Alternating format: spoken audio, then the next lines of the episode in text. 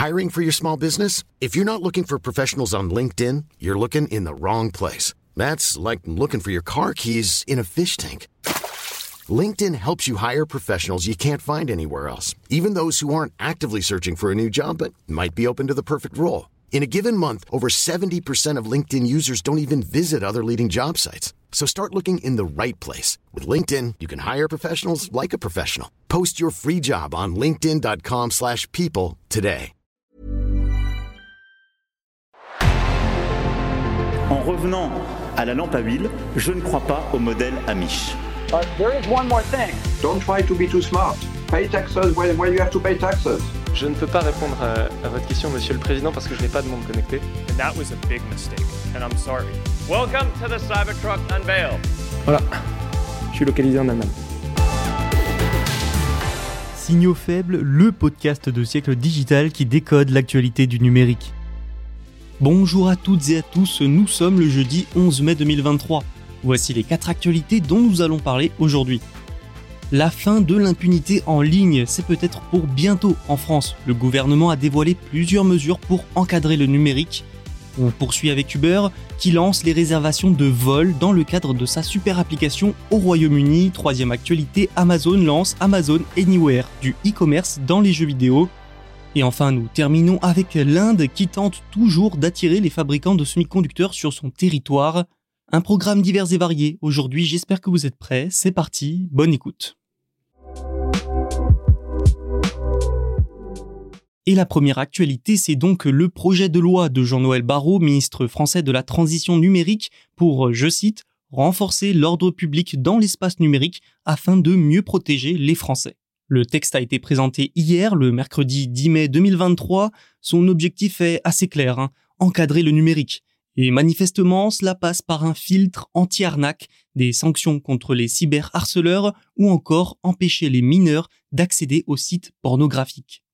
La loi couvrira donc pas mal de sujets et de secteurs. L'une de ces mesures qui a le plus retenu l'attention, c'est le fameux filtre anti-arnaque gratuit. Nous avons tous ou presque déjà reçu un SMS nous invitant à cliquer sur un mystérieux lien, souvent pour ne pas perdre l'argent sur notre compte personnel de formation.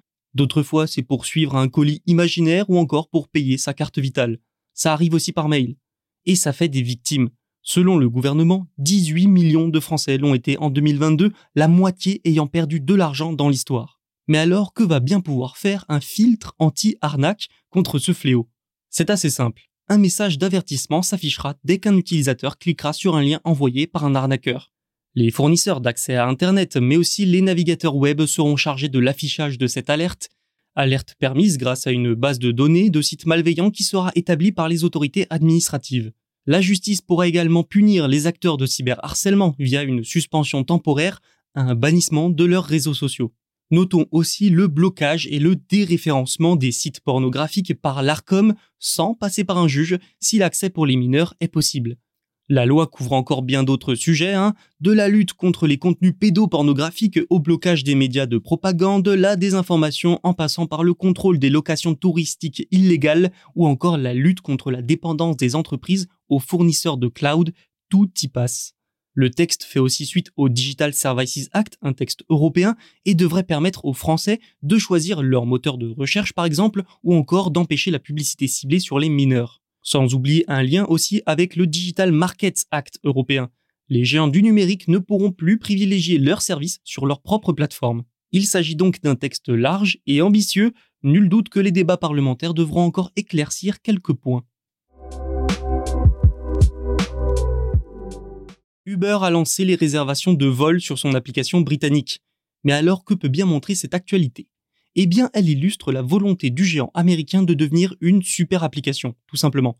Cette nouvelle fonctionnalité permet donc aux utilisateurs du Royaume-Uni de réserver depuis l'application Uber un vol intérieur ou international.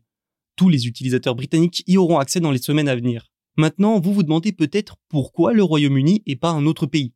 Là encore, c'est simple, le Royaume-Uni, c'est l'un des plus grands marchés d'Uber. Par conséquent, c'est aussi un bon laboratoire à ciel ouvert pour ces nouvelles fonctionnalités. Ensuite, n'oublions pas que Uber a d'ores et déjà lancé sur son application britannique les réservations de billets de train, d'Eurostar et d'autocar. Vous l'entendez, Uber se positionne de plus en plus comme une plateforme de voyage complète, large. En fait, on peut même affirmer que son ambition est de devenir une super application. Une super app, c'est une application qui réunit tout un tas de services en son sein. Par exemple, vous pourriez avoir de la recherche Internet, du e-commerce, du transport et de la messagerie instantanée, tout ça en une seule application. C'est un peu ce que propose déjà WeChat en Chine. Sauf que là, Uber se rêve plutôt en super application, mais de voyage uniquement. Et le moins qu'on puisse dire, c'est que c'est bien parti pour fonctionner, cette stratégie. Andrew Brem, le directeur général d'Uber au Royaume-Uni, a expliqué que les réservations de trains s'étaient déjà révélées, je cite, incroyablement populaires auprès des clients. Elles auraient augmenté de 40% d'un mois sur l'autre depuis leur lancement l'année dernière. Ensuite, l'ajout de réservations de vol devrait attirer davantage d'utilisateurs sur son application. Comment? Eh bien en proposant notamment des trajets à prix réduit vers l'aéroport avec une réservation de vol en plus. Un package en somme. Il faut dire qu'environ 15% des réservations de beurre sont des trajets vers des aéroports. Les réservations de vol, c'est aussi une diversification des activités du groupe. Une diversification qui intervient alors que les résultats de beurre ce mois-ci se sont révélés positifs malgré l'incertitude économique et l'inflation. Enfin, je l'ai déjà dit, c'est un pas de plus vers une super application de voyage pour la société. Reste à voir si cette partie vol séduira les utilisateurs. Amazon a lancé une nouvelle expérience d'achat immersive. Elle a été nommée Amazon Anywhere. Ce service mêle marché en ligne, jeux vidéo et applications mobiles. A commencer par le nouveau jeu de réalité augmentée de Niantic, Peridot. Amazon Anywhere permettra donc aux utilisateurs d'un jeu vidéo sur mobile ou en réalité augmentée de découvrir et d'acheter des produits physiques disponibles sur Amazon. Le tout sans avoir à quitter le jeu ou l'application. Les joueurs de Peridot, le nouveau jeu de réalité augmentée de Niantic, peuvent dès à présent lier leur compte Amazon au jeu et acheter, par exemple, un pantalon ou un t-shirt. Peridot, c'est un simulateur d'animaux de compagnie en réalité augmentée. Vous pouvez nourrir, jouer, marcher avec un animal de compagnie. Si vous jouez au jeu et que vous liez votre compte Amazon, vous pouvez trouver des produits de marque Peridot.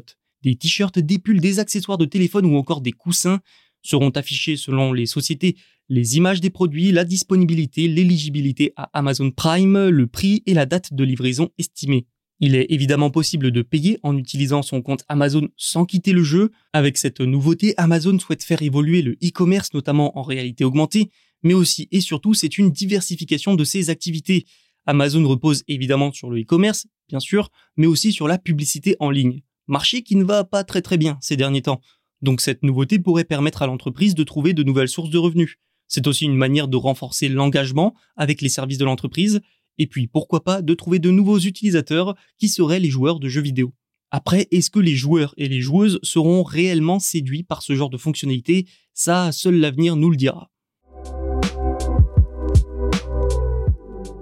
L'Inde veut attirer des fabricants de semi-conducteurs. Le sous-continent ne ménage pas ses efforts en ce sens, des projets ont même été annoncés et pourtant ça patine.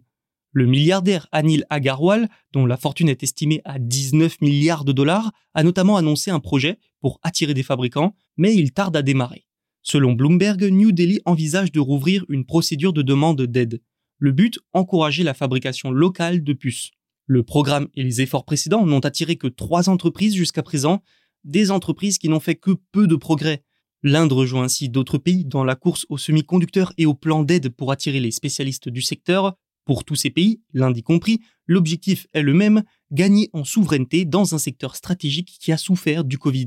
Mais l'Inde a du mal à attirer et aucun fabricant majeur ne s'est installé dans le pays pour le moment, illustration ultime s'il en fallait une de la difficulté du projet.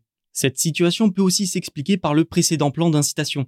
En 2022, l'État s'était engagé à financer jusqu'à la moitié du coût de construction d'une usine de fabrication de puces, mais la brièveté du délai, 45 jours, n'a permis de retenir que quelques candidats. Voilà pourquoi l'Inde envisage à nouveau d'autoriser les entreprises à présenter leur candidature. Le pays devrait accepter cette fois les demandes jusqu'à ce que les 10 milliards de dollars d'incitation prévus au budget soient épuisés. Pour bénéficier de cette aide publique de 50%, une entreprise devra toutefois fabriquer des puces utilisant la technologie avancée de 28 nanomètres ou une technologie encore plus avancée. Mais lancer des usines de semi-conducteurs dans un pays comme l'Inde, qui manque cruellement de spécialistes et d'infrastructures, risque d'être une tâche ardue. D'autant plus qu'il s'agit là d'investissements de plusieurs milliards très lourds. Voilà de quoi déjà expliquer les difficultés que connaissent le peu d'acteurs indiens du secteur. C'est la fin de cet épisode, merci de l'avoir écouté. Tous les podcasts de Siècle Digital sont disponibles sur siècledigital.fr et les plateformes de streaming. Vous pouvez aussi vous abonner pour ne manquer aucun épisode. À demain. When we're on a budget, we still deserve nice things. Quince is a place to scoop up stunning high-end goods for 50 to 80% less than similar brands.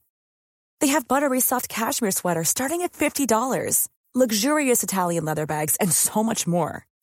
Plus, Quince only works with factories that use safe, ethical, and responsible manufacturing.